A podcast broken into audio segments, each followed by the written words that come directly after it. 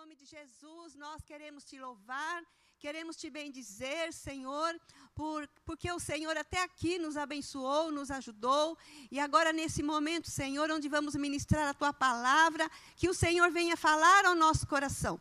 Senhor, eu não sou nada sem o Senhor. Se o Senhor não falar, Pai, eu não terei nada o que dizer. Mas eu creio, Pai, que o Senhor tem uma gloriosa palavra para mim e para aqueles que nos ouvem nesta noite. Pai, em nome de Jesus, eu me escondo atrás da tua cruz para que o Senhor faça aquilo que o Senhor precisa fazer nesta noite. O objetivo desta pregação, Senhor, são as almas, são as vidas no teu altar, a edificação da tua igreja e vidas ganhas para o teu reino. Pai, muito obrigada, Senhor, por este momento em nome de Jesus. Amém. Amados, nós estamos falando aqui esta semana de Páscoa. E quando a gente fala de Páscoa, a gente lembra, né? É das crianças, a gente lembra das festas, dos almoços, a gente lembra do chocolate. Então, muitas coisas nós lembramos é quando nós falamos de Páscoa. E no, na segunda-feira, o pastor falou um pouco sobre a Páscoa, sobre o Pessá, sobre a saída do Egito. E ontem o Felipe também falou sobre isso. E hoje o tema da, da mensagem de hoje se chama A Esperança Viva. Gente, falar de esperança nos dias atuais não é fácil. Mas eu quero ler um texto para vocês, que se você puder abrir sua Bíblia aí onde você estiver, ou acompanha aí, que é o que Deus colocou no meu coração. Desde o momento em que o pastor me chamou para fazer essa live, essa palavra veio muito forte ao meu coração. E eu confesso que eu procurei muitas outras palavras e, sinceramente, essa aqui prevaleceu. É em 1 Pedro, versículo, é 1 Pedro 1, versículo 3 e 4. Diz assim: Bendito o Deus e Pai de nosso Senhor Jesus Cristo, que, segundo a sua muita misericórdia, nos regenerou para uma viva esperança mediante a ressurreição de Jesus Cristo dentre os mortos, para uma herança incorruptível, sem mácula, imarcessível, reservada nos céus para vós outros. Gente, que palavra é essa, não é? Imarcessível. O que, que é isso, Felipe? que palavra é essa, os teólogos aí de plantão? Não é? Mas eu fui atrás e eu descobri. Imarcessível significa incapaz de murchar, incapaz de murchar, duradouro, incorruptível, eterno. Então pensa numa herança que Deus nos prometeu no céu, uma herança eterna, uma herança que não acaba. Talvez nesse mundo muitos estão esperando uma herança, mas uma herança que vai acabar aqui nessa terra, não é? Mas essa herança prometida por Deus, ela jamais se acabará. Ela será eterna. Meu Deus. O nosso tema hoje, queridos, ele é muito sugestivo. Porque nós estamos vivendo momentos muito difíceis. E como falar de esperança em meio a uma pandemia como essa? Como que eu posso falar de esperança é, com tantas pessoas morrendo, sofrendo, com tantas famílias enlutadas? Hoje o nosso dia não foi um dia fácil. Perdemos uma pessoa muito querida, muito querida mesmo. E isso é, me deixou assim, com o coração muito partido. Me deixou assim, moída mesmo. Hoje, para dizer a verdade, eu estou aqui moída, completamente moída. Mas eu sei que em tudo o Senhor tem um grande propósito, né? E, e essa, essa pandemia tem levado o nosso mundo a um verdadeiro colapso. Então, nós estamos vendo aí, quem vê as notícias sabe, quem está passando pela luta sabe, quem já passou sabe. Eu já vivi na minha família, então não é uma coisa simples da gente viver. E falando de esperança, como pastora você vai falar de esperança nesse tempo tão difícil? Pois é, mas o nosso tema hoje é esperança viva, a esperança viva, né, né, queridos? Todos nós, sem exceção, estamos sofrendo. E eu quero lembrar um texto da palavra de Deus que diz que sofrimentos como os nossos de hoje, mundo afora, nossos, nossos irmãos estão sofrendo também. Então não somos só nós aqui no Brasil, só nós aqui em Osasco, só nós aqui na Manaim, mas muitas outras igrejas estão sofrendo, estão chorando, estão perecendo, muitos e muitos irmãos, não é? E o nosso papel qual é? É ficarmos firmes diante de Deus. A palavra de Deus diz lá em 2 Coríntios 4, 8 o seguinte: Em tudo somos atribulados, porém não angustiados, perplexos, porém não desanimados. Meu Deus, que palavra preciosa é essa? Isso me lembra Paulo. Paulo, quando escreveu isso, estava sendo acusado, perseguido, e mesmo assim ele não desanimou. Pensa na vida de Paulo. Quem foi Paulo? Quando nós olhamos para os heróis da Bíblia, né? Eu gosto de falar os heróis da Bíblia.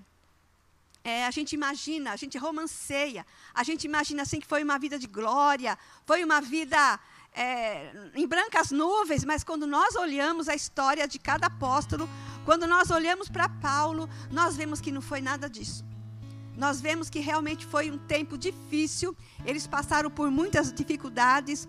Eu fico pensando, imagina Paulo, Paulo quando sabia que os cristãos estavam morrendo, não é? Lá na arena, que os cristãos estavam perseguidos, e ele mesmo perseguia os cristãos antes de se converter. Mas eu imagino a dor do coração dele de ver os irmãos dele morrendo, ver as pessoas morrendo, a igreja ali sofrendo.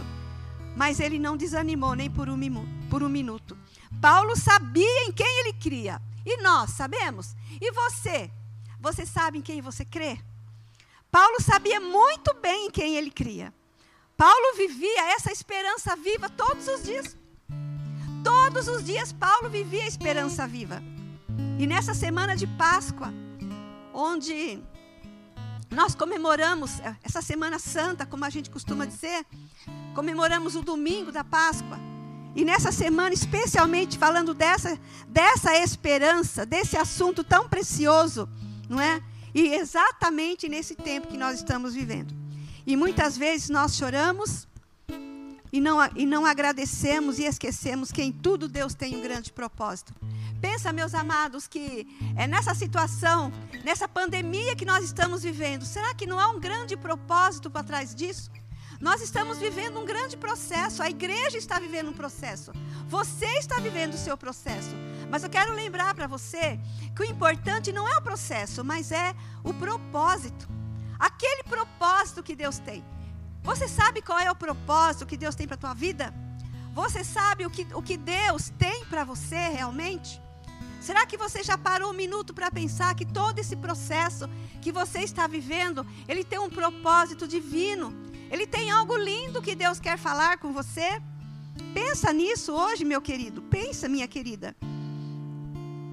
Jeremias, lá 20, no, no capítulo 29, versículo 11, diz assim: Porque sou eu que conheço os planos que tenho para vocês, diz o Senhor. Planos de fazê-los prosperar e não de causar danos. Planos de dar a vocês esperança e um futuro. Como pastora, nós vamos pensar em futuro. Nós não sabemos o dia de amanhã, mas a gente não sabe mesmo. Quem sabe é Deus. Nós realmente não sabemos. Olha, eu quero dizer para você que a única coisa que eu tenho certeza para o meu amanhã é ir morar com o Senhor Jesus na glória. É a única certeza que eu tenho para o meu dia de amanhã. Mas quanto a viver, quanto a fazer coisas, eu não sei. O meu Deus, o nosso Deus, Ele é que sabe. Ele que tem nas mãos as rédeas da nossa vida. E nesse momento o Senhor fala profundamente conosco, porque sou eu, diz o Senhor, que conheço os planos que tenho para vocês planos de fazê-los prosperar. Olha os planos de Deus para você e para mim, e não de causar danos, planos de dar a vocês esperança. Quantos que estão me ouvindo nesta hora? Estão sofrendo, chorando, gemendo e sem esperança. Mas o Senhor manda te falar agora, meu querido, que há esperança para você. Há esperança para você. Lembra da, lá desse texto lá de Jó? Há esperança. Há esperança, queridos. E mesmo que você precise recomeçar, a esperança ela é viva. É viva. Imagina isso, imagina a tua vida, imagina essa esperança. Pensa no que o Senhor está falando com você. Nós precisamos lembrar, amados, de onde nós viemos. Nós viemos da onde, querido? Do mundo. Nem todos nasceram num lar evangélico. E mesmo aqueles que nasceram num lar evangélico, é necessário que ele se arrependa, que ele se converta, que ele entregue sua vida a Jesus. Então nós viemos de um mundo terrível. Hoje somos salvos em Jesus. Hoje nós somos salvos em Jesus. Gente, isso, isso nos traz esperança para o amanhã, para o futuro, para vivermos uma vida de glória, uma vida de paz, uma vida de saúde, uma vida de alegria. O que éramos antes? Quero perguntar para vocês. O que você era antes de chegar até a casa do Senhor? Quem era você antes de conhecer o Senhor? Quem era você quando você estava lá no mundo? Quem era você? Quem era eu? Quem éramos nós quando nós estávamos lá no mundo. E eu quero dizer lá em Efésios 2, versículo 5: Estávamos mortos em nossos delitos e pecados, distantes de Deus. Queridos, o homem sem Deus, ele é uma fonte de tudo que é mal. O homem sem Deus, ele é capaz de fazer coisas terríveis. Se você pegar os noticiários e você prestar atenção em tudo que, a, que as notícias dizem, você vai ver que terrível. O homem não tem misericórdia. O homem mata. O homem busca o poder. O homem sem Deus, ele é capaz de fazer qualquer coisa de ruim. Qualquer coisa mesmo. Ele mata sem o menor constrangimento. A vida do outro para ele não tem nenhum valor. Pensa nisso. O homem sem Deus, ele é desse jeito. Está morto em seus delitos e pecados. E nós também estávamos assim, não é? Éramos filhos da ira. Éramos escravos, assim como aquele povo do Egito. Estava lá 400 anos e clamaram ao Senhor por liberdade. E será que nesse momento você pode clamar pela sua liberdade? A liberdade do que, pastora? Por que não clamar? Por ficar livre do pecado? Por ficar livre da enfermidade? Por ficar livre daquele mal que te aflige na tua alma? Por ficar livre daquilo que te machuca, te fere? Por que não ficar livre hoje? Hoje é o dia que Deus fez. Hoje é o dia que o Senhor fez. E é nesse dia que nós vamos nos alegrar. É nesse dia que nós vamos glorificar. É nesse dia que nós vamos buscar ao Senhor. Porque a Bíblia diz assim: buscai ao Senhor enquanto você pode achar. Pensa que talvez amanhã não dê mais tempo. Hoje é o dia de buscarmos ao Senhor. Hoje é o dia de nos arrependermos. Hoje é o dia de estarmos na presença santa do Senhor. Hoje é o dia de confessar o nosso pecado. Hoje é o dia de pedir para o Senhor Jesus entrar em nosso coração. Ah, amados, como é importante isso. Eu me lembro do dia em que eu aceitei Jesus. Eu nunca vou me esquecer daquela noite, daquele culto tão maravilhoso eu já contei esse testemunho algumas vezes aqui. Como foi linda aquela noite onde eu pude levantar a minha mão e dizer: Eu te aceito, Senhor Jesus. Eu te recebo como meu Senhor e Salvador. E daquele dia em diante a minha vida se tornou outra. Eu passei a ser uma nova criatura. E o que somos hoje, não é? O que nós somos hoje, amados? Uma nova criatura. Como está em 2 Coríntios 5,17. Em Efésios 2,10 diz assim: somos feituras de Deus. Quando eu fui evangelizada, eu já estava na igreja, mas eu fui evangelizada. Houve essa necessidade comigo.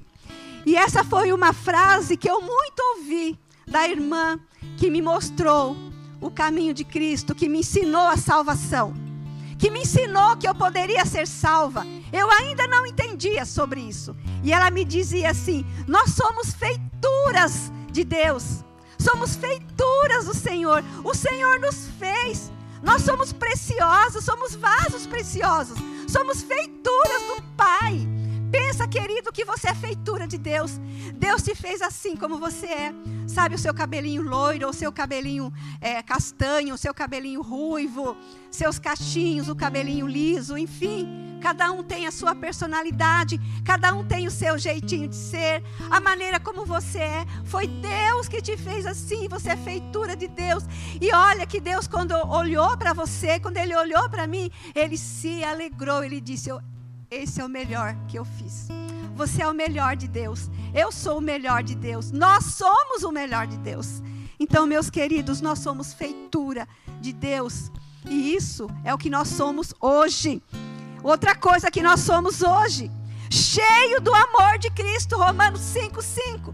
Que Deus derrama o, o, amor no nosso coração através do Espírito Santo. Olha o que é uma pessoa salva, liberta, curada, transformada, regenerada em Cristo Jesus.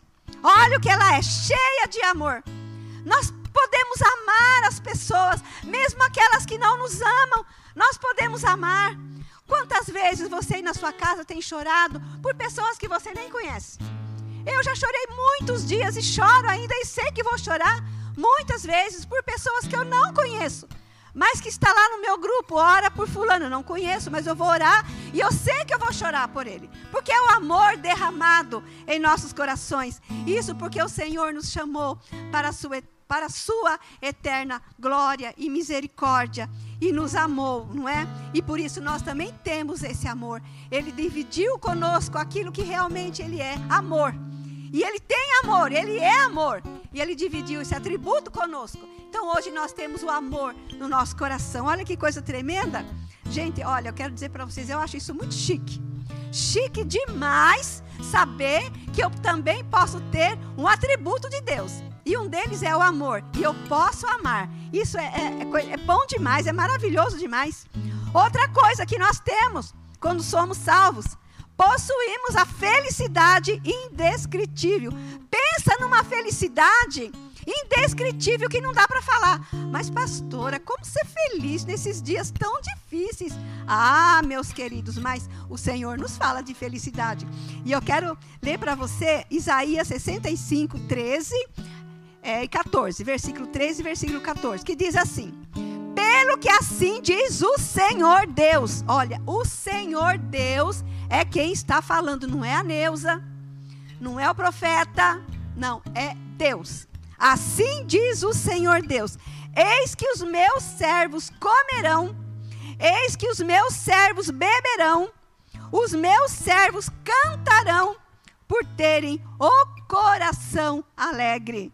Pensa numa alegria. Ah, pastor, alegria como? Pois é, mas a alegria, ela não é ausência de tristeza. Não é ausência de problemas. Nós, nós temos muitos problemas e muitos motivos de nos entristecermos. Muitos motivos nós temos. Mas a alegria que o Senhor nos dá, mesmo no meio da tristeza, nós conseguimos ter. Porque essa alegria ela vem do Senhor. A alegria do Senhor é a nossa força. Então, meus amados, o Senhor diz isso para nós, salvos, libertos pelo sangue de Jesus, que nós comeremos, nós beberemos, nós cantaremos e teremos o nosso coração alegre. Então, no dia de hoje, eu quero que você pense nessa palavra, mesmo que você esteja triste, você vai dizer para você mesmo: não, eu vou beber, eu vou comer, eu vou me alegrar, eu vou cantar, porque a alegria do Senhor ela está em meu coração e Ele me deu essa alegria. E apesar de tudo isso que nós estamos vivendo, o meu coração se alegra em Deus. Quero lembrar Abacuque. Abacuque tava, estava vendo tudo de ruim no tempo dele. Não estava diferente do tempo de hoje. Naquele tempo, as pessoas matavam seus filhos para comer. Imagina uma situação dessa. E Abacuque olhou para tudo aquilo, ele viu. Ainda ele conseguiu falar uma coisa tremenda, gente. Ainda que a figueira não floresça, ainda que não haja fruto na vide, ainda que o produto da oliveira minta, ainda que não haja vaca no curral, ainda assim eu me alegrarei no Deus da minha salvação. Será que aí na sua casa você pode dar um brado de vitória? Oh, glória! Glória ao meu Deus, glória, aleluias! Porque o nosso Deus é assim. Ainda que a gente não esteja vendo ainda a cura da Covid, ainda que nós não estejamos vendo os hospitais sem pessoas com Covid, mesmo assim nós vamos nos alegrar em Deus, porque é Deus que é o Deus da nossa salvação. É Ele quem nos levanta, é Ele quem nos sustenta, é Ele quem nos anima, é Ele quem faz todas as coisas. Ah, queridos, grandes são os nossos privilégios como salvos. Grandes são os nossos privilégios como salvos. Primeiro, nós temos a liberdade de servir ao Senhor. E o que é servir ao Senhor? Talvez você pense assim: ah, pastora, mas eu estou lá na igreja, mas eu não tenho nenhum cargo, sabe? Eu não tenho nada para fazer. Ah, meu amado irmão, minha amada irmã, chega aqui no domingo, quando começar os cultos, ou na sua casa, dobra teus joelhos e ora por essa equipe que está aqui trabalhando, ora por essa igreja, ora pela sua IC. Isso é servir ao Senhor. Servir ao Senhor não é somente ter um trabalho na igreja mas servir ao Senhor é abençoar uma vida que está do seu lado, é você sair na rua e ver uma pessoa chorando e você consolar essa pessoa, é você dar um prato de comida, é você dar um copo de água. Nós temos essa alegria de servir ao Senhor de todas as formas. Isso é privilégio dos salvos. Glória a Deus, aleluias. Deus nos criou para as boas obras obras que Ele mesmo preparou para que andássemos nela. E todos os dias, queridos, todos os dias Deus tem uma obra para nós fazermos. Todos os dias Deus coloca em nosso coração uma obra. Qual é a obra que Deus colocou no teu coração hoje? O que Deus deu para você fazer? Talvez você diga, ah, pastora, mas hoje eu tive que ficar em casa o dia inteiro, tive que lavar louça, tive que passar roupa, tive que cuidar das crianças. Glória a Deus, isso é obra. Esta é a obra que Deus deu para você na tua casa, minha irmã. É nessa obra você vai fazer com alegria, você vai fazer com gratidão a Deus. Você vai fazer o seu melhor, porque é para a sua família. Amém? Amém, minha querida? Diga amém aí na sua casa. Glória a Deus. Aleluia, né, Felipe? Felipe aqui está aleluiado, está avivado. Laricinha também. Karina também. O Renato também. E o Filipinho, então, nem te falo. Meu Deus, é isso aí. Outra coisa, que os salvos têm. Glória a Deus por isso. Somos dirigidos pelo Espírito Santo. Meu Deus! Lá no Salmo 32, 8 diz o seguinte: Instruir-te-ei e te ensinarei o caminho que deves seguir. Quantas vezes você buscou a direção do Espírito Santo? Quantas vezes? Ontem eu conversei com a minha netinha. Eu tenho uma neta que a gente conversa bastante. Ela é a minha neta mais velha, a Júlia. E eu, eu, ela me falou umas coisas e eu disse para ela assim: Olha, minha querida, pede a direção do Espírito Santo. Ore ao Senhor, que eu tenho certeza que Ele vai te dirigir. E eu tenho certeza que é, que ela fez isso. Eu a conheço. Ela tem um amor tão grande por Jesus. E é isso, meus amados. Nós temos o prazer, a alegria de sermos dirigidos pelo Espírito Santo. Nossa, gente, quando eu penso, quando eu estava preparando essa palavra, eu falei: Espírito Santo, se o Senhor não for comigo, não me deixa eu ir. Manda outro. Manda Felipe de novo, manda. Manda outro. Manda Larissa, Senhor. Deus é Pai, né, Lala? Manda outro, Jesus. Não é? E, mas o Espírito Santo, ele é tremendo na minha vida. Ele é tremendo na minha vida. E eu posso dizer para vocês que não tem nem um minuto que eu não possa é, me lembrar do meu querido Espírito Santo. E o que mais? Que como salvos, né? Nós temos a presença do Espírito Santo, o amor de Deus sobre nós, a alegria de viver, a alegria de servir, mesmo em tempos difíceis. E o que está, gente, e o que está à nossa espera depois da salvação? Meu Deus, que será que nos espera a partir do momento que nós recebemos a salvação em Cristo Jesus? Uma herança indescritível. Não podemos descrever o tamanho desta herança, não podemos descrever. E eu quero mais uma vez ler o texto. Bendito o Deus e Pai de nosso Senhor Jesus Cristo, que, segundo a sua muita misericórdia, nos regenerou, nos salvou para uma viva esperança. Oh, glória! Quem é a viva esperança? Você já descobriu aí na sua casa? Mediante a ressurreição de Jesus Cristo entre os mortos para uma herança incorruptível, sem mácula, imarcessível, reservada nos céus para vós outros, para nós. Meu Deus, que coisa preciosa! O Senhor nos salvou, o Senhor nos regenerou para uma viva esperança, para estarmos com Ele na glória. Eu me lembro agora de, de João 14, que Jesus disse assim: que ele foi ao céu preparar um lugar preparar uma casa para onde ele estiver, nós estejamos com ele. Pensa que Jesus foi à glória, foi ao céu, preparar uma casa onde você possa morar com ele, onde eu possa morar com Jesus. Nós nos preocupamos aqui com uma casa bonita, com uma casa chique, com uma casa com piscina, com uma casa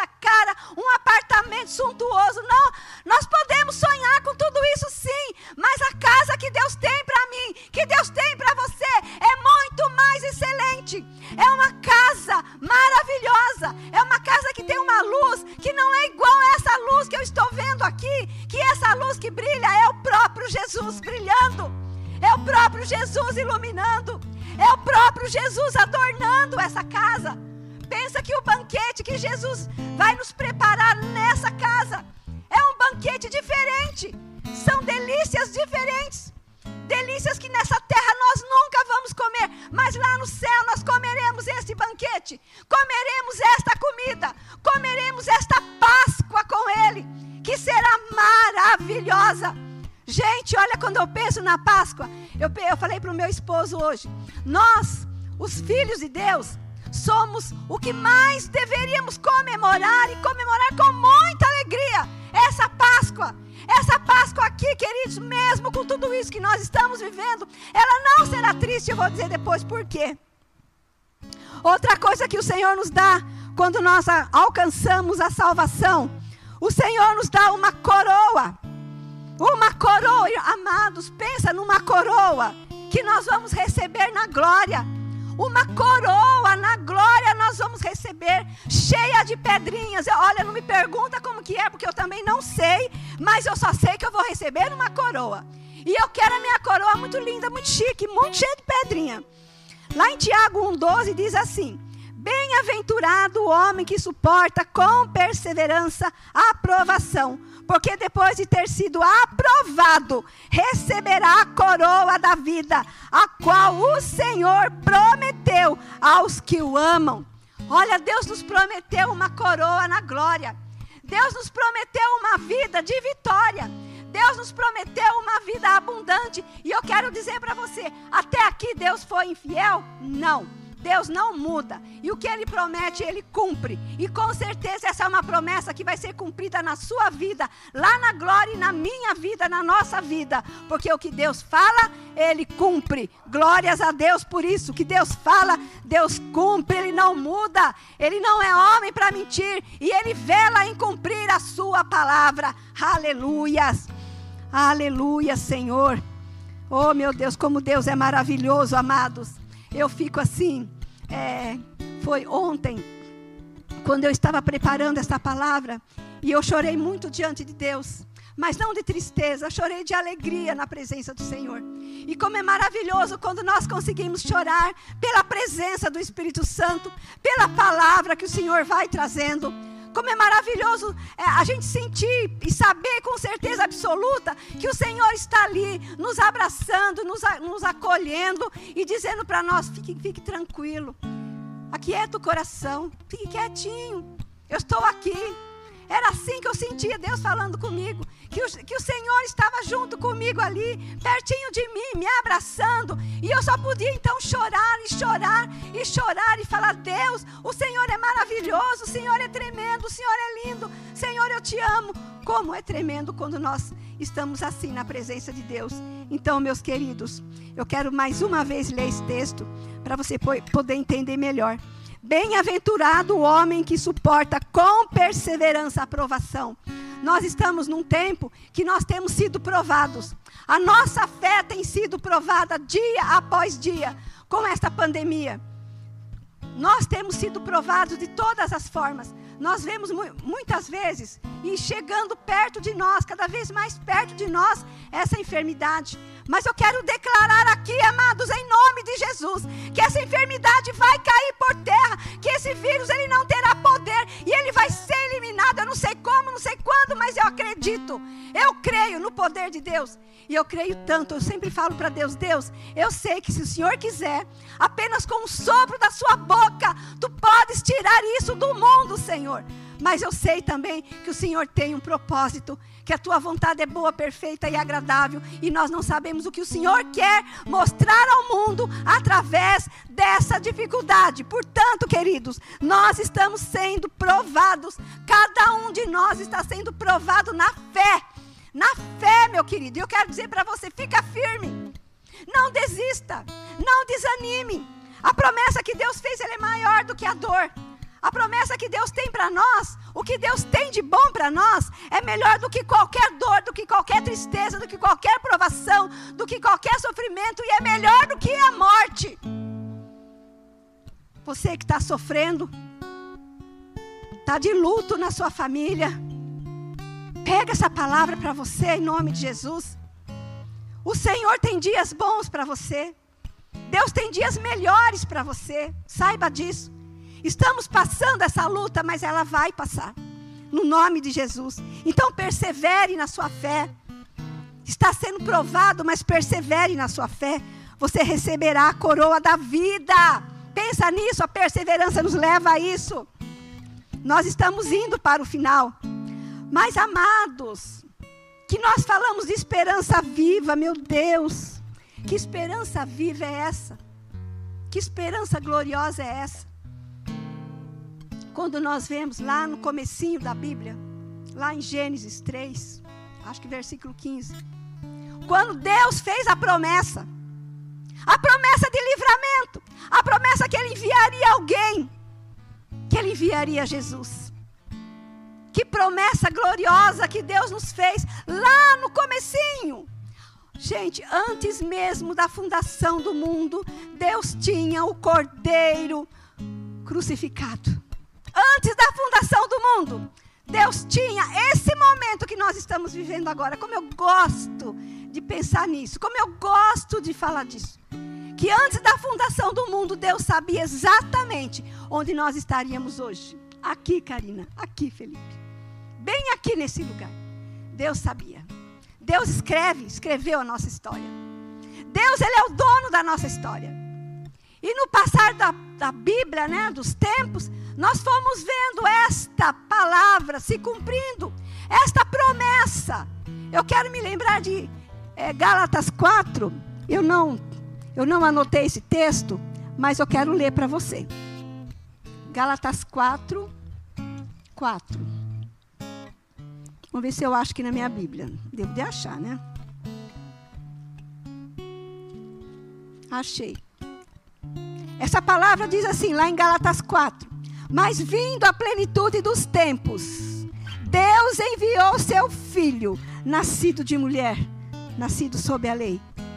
Na plenitude dos tempos, Deus enviou Jesus. Aquela promessa foi feita lá, lá quando Adão, quando Eva, quando eles pecaram. E ali então o Senhor fez uma promessa. E ali um cordeiro, um animal foi sacrificado para que fizesse roupas para aquele casal. E ali o Senhor prometeu que enviaria alguém que nasceria de mulher e que esse alguém seria o nosso libertador. O nosso libertador veio. O povo de Israel estava esperando o libertador. 400 anos eles ficaram ali gemendo, chorando, esperando e clamando. E Deus ouviu. E Deus enviou então Moisés para que pudesse ser o libertador daquele povo e fazer aquele povo caminhar pelo deserto. E com o passar dos anos, com o passar da história, um dia então Jesus chegou, né? Mas vindo a plenitude dos tempos, Deus enviou seu filho amado, seu filho querido, que nos libertaria do império das trevas, do pecado. E nós assim hoje, nós nos declaramos livres, porque realmente o Senhor, ele nos libertou das trevas e nos trouxe para a sua maravilhosa luz. E aquela sentença que era nossa, aquela sentença que o diabo nos deu, Jesus foi lá e rasgou aquela sentença. Um dia Jesus chegou, é uma história. Um dia Jesus chegou para o diabo e falou assim: O que, que você quer? Para me dar a vida dessas pessoas. Eu pago. Jesus disse: Eu pago.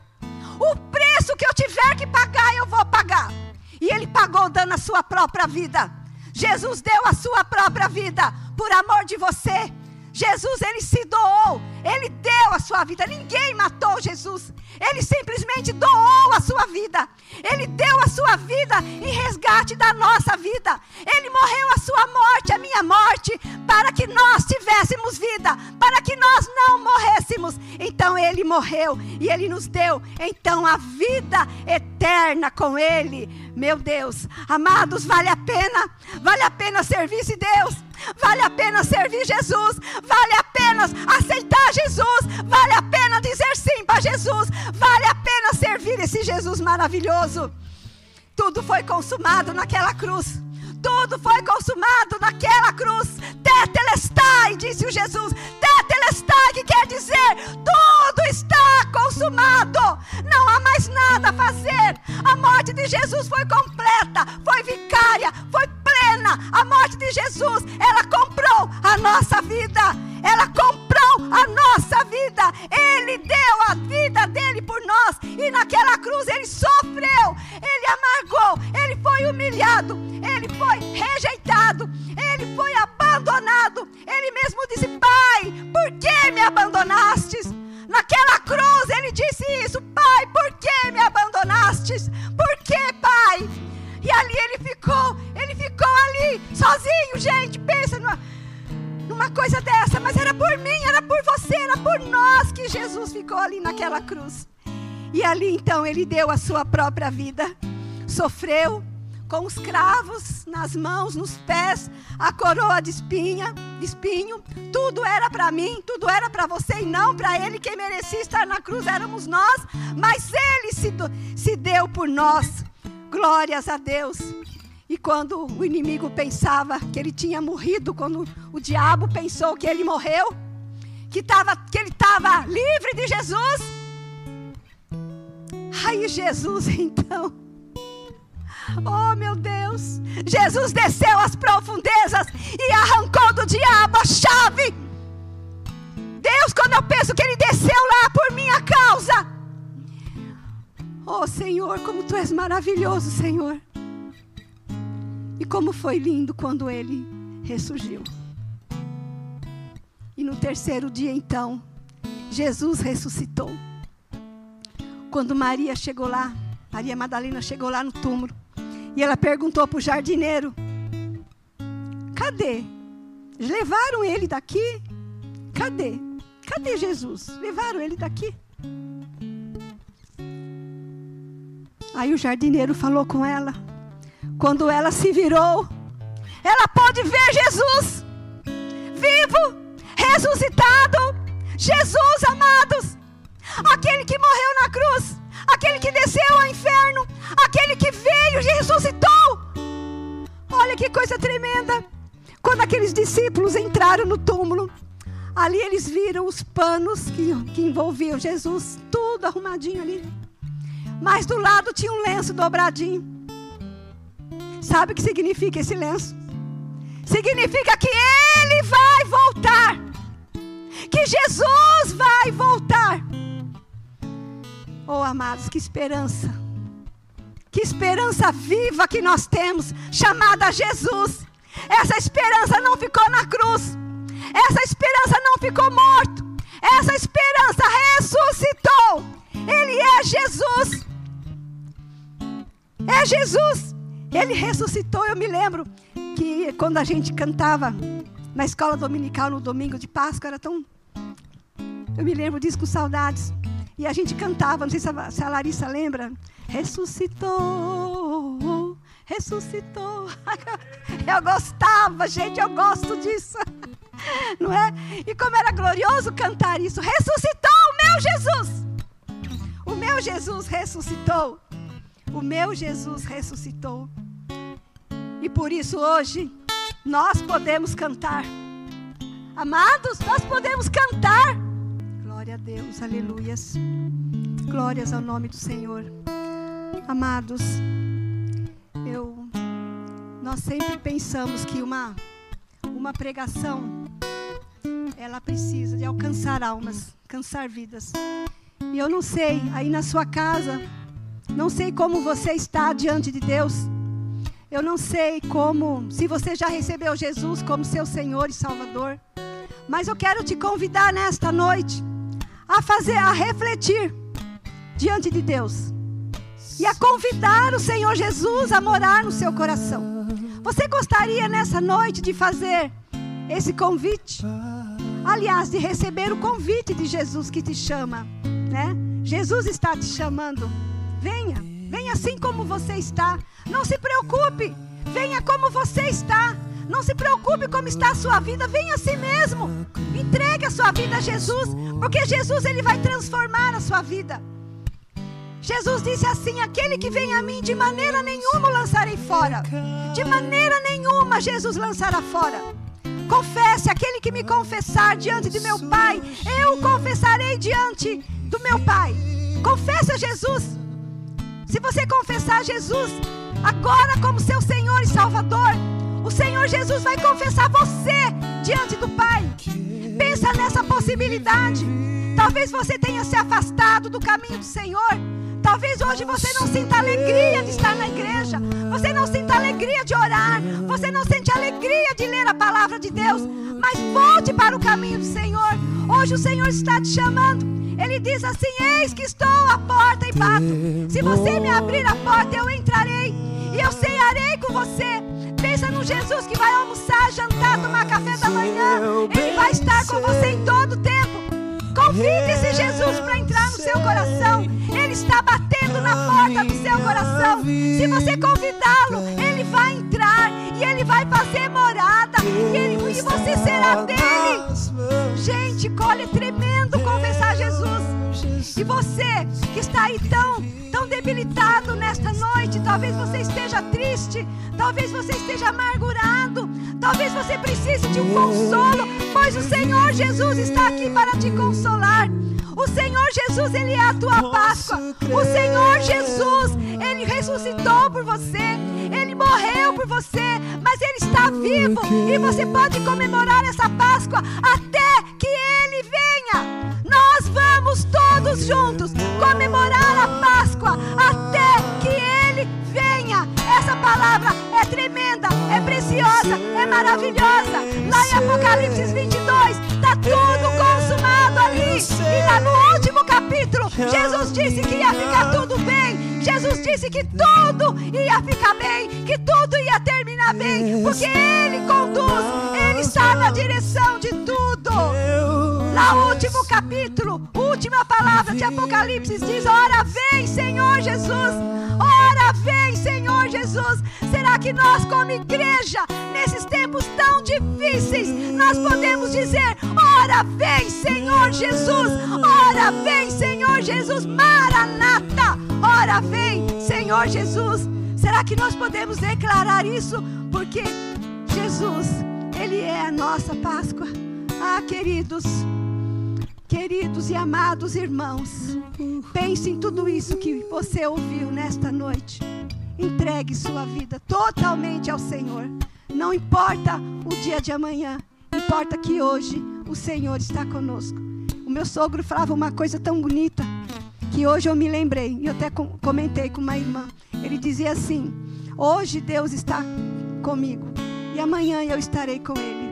Olha, amados, e hoje Ele está com o Senhor. Então, meus queridos, a nossa vida é assim. Hoje, nós, hoje Deus está conosco, mas um dia nós estaremos com Ele. Isso, só Jesus poderia ter feito isso. Só por causa de Jesus eu posso dizer: Ora vem, Senhor Jesus. Só por causa que Jesus morreu na cruz e ressuscitou, eu posso pregar esta palavra. Só por causa de Jesus eu posso servir ao meu Deus. Só por causa de Jesus eu posso comemorar a Páscoa, porque a Páscoa significa libertação, passagem de uma vida para outra. Nós passamos das trevas para a maravilhosa luz. Será que você entende isso? Nós passamos das trevas para a maravilhosa luz. Isso é a Páscoa, meus queridos. Então comemore a sua Páscoa com muita alegria no coração, mesmo nesse tempo de, de tristeza que nós estamos vivendo, porque alegria não é ausência de tristeza, a alegria é aquilo que o Senhor nos dá e o Senhor Jesus nos deu a alegria de sermos feitos filhos de Deus, a alegria de o servirmos, a alegria de crermos que Ele é o nosso Senhor, o nosso Salvador, o nosso libertador e que um dia, um dia Ele vai voltar, um dia Jesus vai voltar e esta palavra tem que ficar no teu coração, no nosso coração. Então que você comemore esta Páscoa, lembrando que Jesus ele é o Senhor da Páscoa, enquanto até que ele venha.